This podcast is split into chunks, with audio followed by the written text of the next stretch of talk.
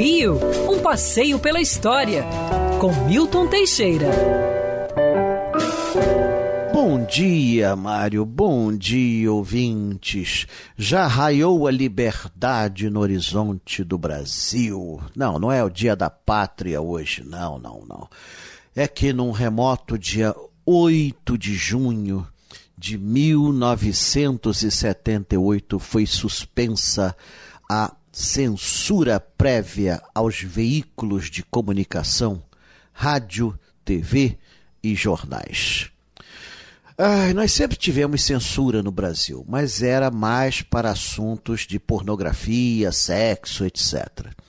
Essa censura acentuou-se depois de 64, textos considerados subversivos não passavam na TV, no rádio, na televisão, raramente isso acontecia nos jornais. Muito difícil. Às vezes os jornais eram punidos por publicar esses textos. Em 1967 foi criada uma lei mais severa de punição a crimes sexuais é, e histórias e pornografia transmitida por rádio, é, televisão e jornais.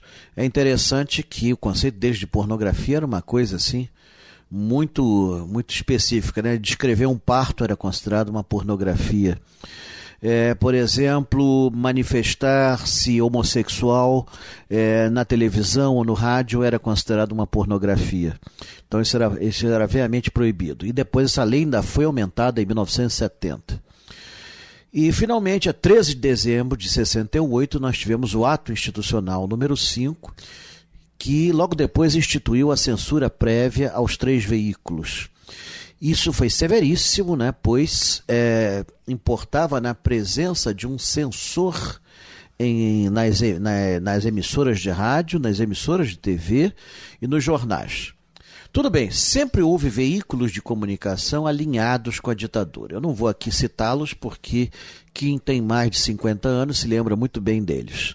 Então, mas alguns eram bem alinhados com a ditadura, não tinha problema. Mas outros realmente eram difíceis.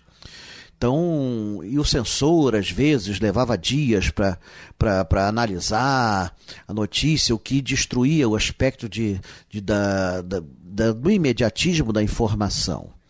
Né? E, inclusive, teve episódios muito curiosos do censor ficar amigo dos jornalistas e deixar passar coisas.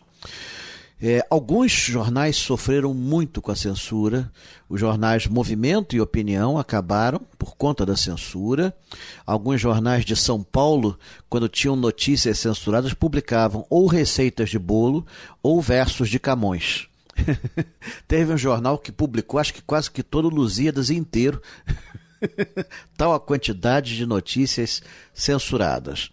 Então tinha-se isso também. Agora, o mais curioso foi o Pasquim o Pasquim, o jornal do Rio de Janeiro, que durou até o final do século XX, era um jornal violento, assim, contra o governo, contra a ditadura. E é interessante que praticamente todo mês a ditadura trocava o censor do Pasquim, porque o que passava de coisa ali era inacreditável. então o Pasquim era considerado assim o órgão da, da liberdade. E nós tivemos que conviver com isso durante anos. Para vocês terem ideia, até a Constituição norte-americana era proibida de ser divulgada na mídia. E ocorreram episódios que beiram a comicidade, como, por exemplo, a peça Édipo Rei de Sófocles, representada em São Paulo, foi proibida pela censura e o Édipo foi intimado a ir à delegacia depor. Claro que ele não pôde ir porque ele era um teatrólogo grego e faleceu em 452 a.C. Mas olha, o mais importante é que nós conquistamos a liberdade. E, inclusive, a liberdade de dizer sim ou não, quando quisermos e bem entendermos.